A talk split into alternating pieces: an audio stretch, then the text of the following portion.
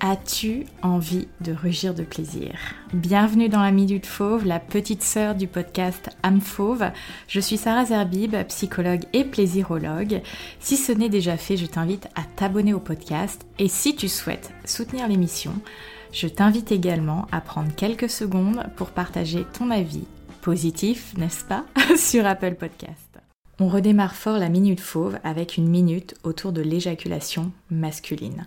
Pourquoi en parler? Parce que la sexualité, hétéronormée et compagnie, s'est toujours organisée autour du pénis. C'est ce qu'on appelle la sexualité phallocentrée.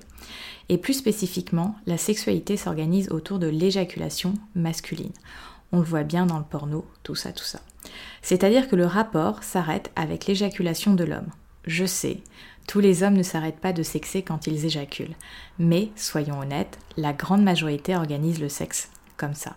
Donc messieurs, si vous souhaitez cultiver une sexualité plus épanouissante, pour vous et votre ou vos partenaires, si vous éjaculez et jouissez, posez la question suivante. As-tu encore envie? Est-ce que tu souhaites que je continue à te donner du plaisir? Je peux vous garantir que votre sexualité ne sera plus jamais la même. Merci d'avoir écouté la Minute Fauve. Je te donne rendez-vous dans la box de description pour avoir toutes les informations concernant l'écosystème âme fauve. À bientôt